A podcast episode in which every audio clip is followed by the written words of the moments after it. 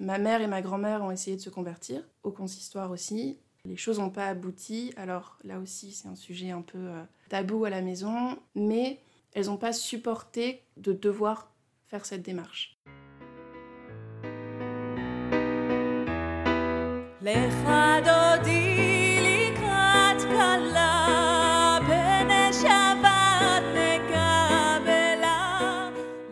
Bonjour à toutes, bonjour à tous. Vous écoutez Juif par choix, un podcast de Léa Tayeb pour le lab Ténois sur les femmes qui se convertissent au judaïsme en France. Ici, on se demande pourquoi des femmes s'engagent dans un tel processus. Pourquoi ces femmes sont-elles prêtes à consacrer plusieurs années de leur vie pour être reconnues juives? Beaucoup choisissent de passer par le consistoire, l'institution qui gère la plupart des conversions en France. En effet, seul le consistoire permet de voir sa conversion reconnue par la majorité du monde orthodoxe. Mais d'autres femmes optent pour une conversion chez les libéraux ou chez les massortis. Une démarche tout aussi exigeante qui est reconnue par l'État d'Israël. Écoutons ensemble les histoires de ces femmes.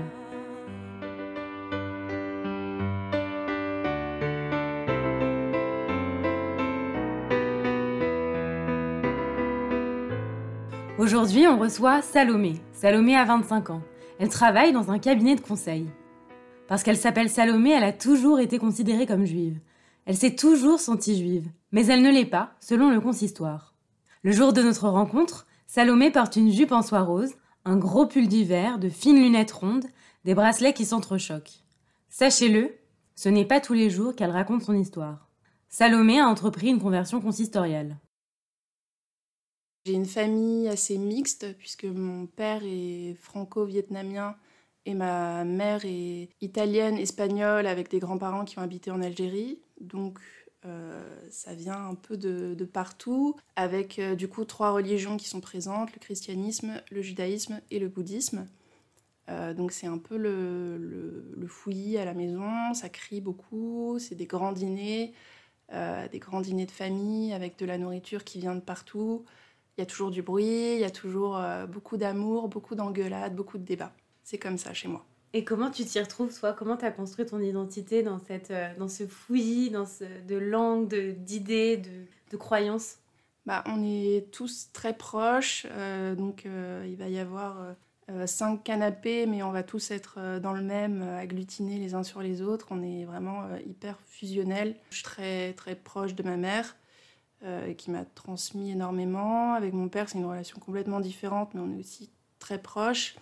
Et au niveau des figures, euh, il y a mon grand-père, mon grand-père maternel, que j'ai jamais connu, euh, puisqu'il est mort avant ma naissance, mais dont j'ai toujours entendu parler par la famille, par des amis. Et euh, je sais pas, j'ai cette connexion avec lui que j'ai toujours eue, que j'explique pas trop. je sais que ma mère a, fait une, prière, a prié auprès de mon grand-père quand je suis née. Je sais pas si c'est lié à ça, mais en tout cas, j'ai toujours prié mon grand-père, d'abord avant de prier euh, via le judaïsme, j'ai toujours prié mon grand-père.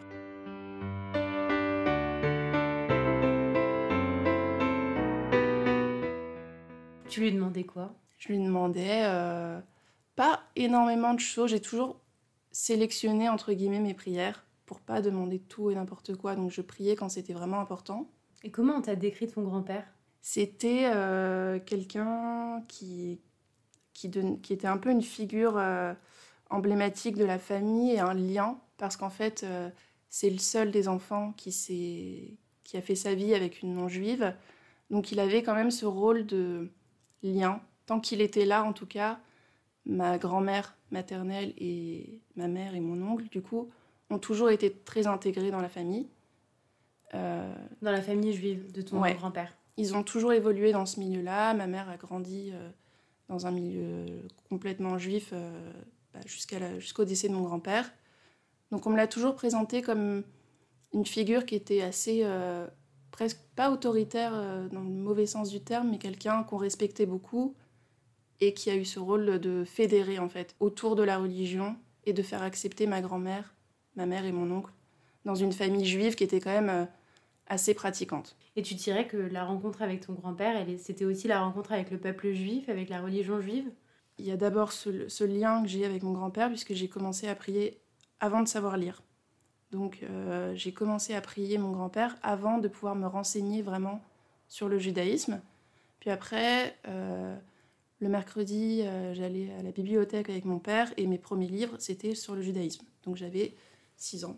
C'était la première année où j'apprenais à lire. Donc les livres, c'était des petits livres pour les enfants sur le judaïsme.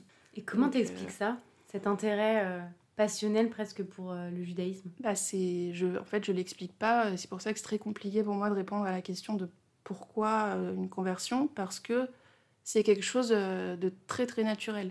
C'est un lien que j'ai toujours senti, d'abord avec mon grand-père, puis après via les recherches que j'ai faites pour me mener à 25 ans à la conversion, mais c'est quelque chose de très très naturel. Je le prends pas du tout comme une conversion ou un changement dans ma vie. Pour moi, c'est plus un, un retour vers ce que j'ai toujours été et vers ce que ma famille a toujours été.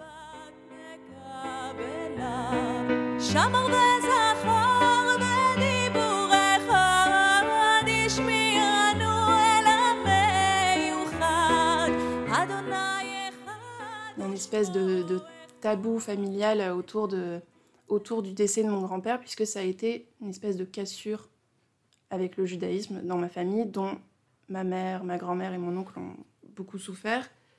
Et on n'en parle pas énormément, donc j'ai pas vraiment posé de questions. Mais le seul, euh, le seul élément que j'ai et qui est assez triste finalement, c'est que pendant l'enterrement, mon oncle, donc le, fils de mon grand-père, n'a pas eu le droit de participer au Kaddish. Kaddish qui est une prière fondamentale dans le judaïsme pour, euh, notamment pendant les enterrements pour l'élévation de l'âme il n'a pas pu y participer. C'est vraiment un, événement dont j'entends beaucoup parler, qui crée à chaque fois euh, des gros problèmes pendant les dîners de famille, euh, voilà, puisque les, avis sont très partagés entre les membres de ma famille qui vont être assez religieux et qui vont dire, voilà, quand on n'est pas juif, et mon oncle n'était pas juif, on ne peut pas le Kaddish, et c'est pour le bien de l'élévation de l'âme de mon grand-père, il ne pouvait pas participer au Kaddish, et ceux qui vont dire, que mon grand-père avait besoin pour partir sereinement, que son fils fasse partie de cette prière. Donc voilà, ça a été vraiment un élément euh, très très dur dont on ne parle jamais. J'en ai, jamais parlé avec mon oncle et je, pense que je n'en parlerai jamais avec mon oncle. Avec tout ce qu'on connaît de ton histoire familiale, qu'est-ce qui a fait qu'à un moment tu t'es dit Ok, là je veux devenir juif, c'est maintenant ou jamais? Enfin, c'est-à-dire que là tu as 25 ans et tu as commencé ta conversion il y a. Un, peu moins d'un an. Un peu moins d'un an. Et donc à 24 ans, tu t'es dit, là, c'est le moment, je veux devenir juif. Quel a été le. Est-ce qu'il y a eu un élément déclencheur? Qu'est-ce qui a fait que c'était le bon moment pour toi? En fait, je l'ai toujours eu en tête, cette conversion, et je suis passée vraiment par des, des moments où je me disais, non, j'en ai pas besoin, j'en ai pas besoin, j'en ai pas besoin. Parce que, et j'en reviens encore à mon grand-père, mais euh, ils disent, ma mère et ma grand-mère ont essayé de se convertir, au consistoire aussi, et. Euh, c'est-à-dire qu'elles ont vraiment engagé des démarches, elles ont envoyé leurs lettres et elles avaient commencé à aller à la synagogue, etc. Bah, commencer à aller à la synagogue, euh, en fait, elles y allaient depuis toujours. Mais oui, elles avaient envoyé leurs lettres au consistoire, elles ont eu plusieurs rendez-vous. Et euh, les choses n'ont pas abouti. Alors là aussi, c'est un sujet un peu, un peu tabou à la maison et qui est très personnel, donc j'ai jamais vraiment cherché à creuser. Mais elles n'ont pas supporté, de ce que j'ai compris, je parle pour elles, mais elles n'ont pas supporté que de devoir faire cette démarche. Euh, pour elles, elles étaient juives et donc elles n'avaient pas, euh, pas à, se convertir. Donc elles n'ont pas supporté ça, plus le décès de mon grand-père et les événements qui se sont passés pendant l'enterrement. Euh, je pense qu'il y a eu un certain, pas un certain rejet, puisque ma mère m'a toujours élevée quand même dans cette tradition, mais il y a eu un certain recul par rapport à la religion et elles ont arrêté la conversion. Euh, moi, je pense que je suis passée par cette phase d'acceptation, de, de, me dire que vraiment, il faut que je passe par ce, ce processus, il faut que j'accepte les règles. Euh, donc, j'ai plus du tout de, soucis avec ça. J'en ai eu pendant des années, ce qui fait que ma conversion, elle, elle intervient un petit peu tard, à 25 ans. J'aurais pu le faire avant. Euh, mais je devais passer par cette phase de oui, Salomé, tu en as besoin, tu dois le faire et si tu ne le fais pas, tu ne seras jamais juive. Donc ça, ça a été vraiment une étape pour moi. Euh, et c'est peut-être ça l'élément déclencheur, c'est le jour où vraiment je, réalise et j'accepte que je dois le faire. Comment a réagi ton entourage, tes proches, ta famille? Quand je l'ai dit à ma mère, elle m'a juste répondu Ok. Ma grand-mère, j'ai mis des mois, des mois à lui dire. Mon oncle, je lui ai toujours pas dit. il le sait euh, par ma grand-mère, mais je je l'ai pas regardé droit dans les yeux en lui disant euh, j'ai lancé le process et je suis en train de me convertir. Mon oncle, ma grand-mère et ma mère, ils associent aussi le judaïsme à la perte de mon grand-père. Et donc c'est très douloureux pour eux et j'avais peur en fait que ma conversion se soit vue comme un presque comme une trahison ou un affront. Et en fait, euh, mon oncle, quand, euh, quand j'ai appris qu'il le savait, euh, j'étais chez lui et puis il m'a fait deux, trois remarques à table et, puis il a fait un, truc, il a ressorti la Hanoukia qui est le chandelier qu'on sort pendant Hanouka. Fait, il l'a posé à côté de moi. C'est comme s'il me disait Je te donne mon, ma bénédiction pour cette conversion.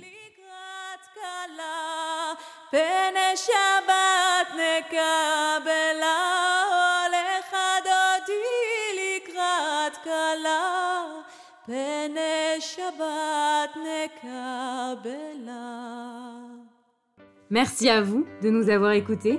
Merci à Marion Bellal, journaliste et monteuse de ce podcast, Noémie Bouskila pour son interprétation de l'Echadodi et Asaf Matitiaou pour son soutien musical. À bientôt!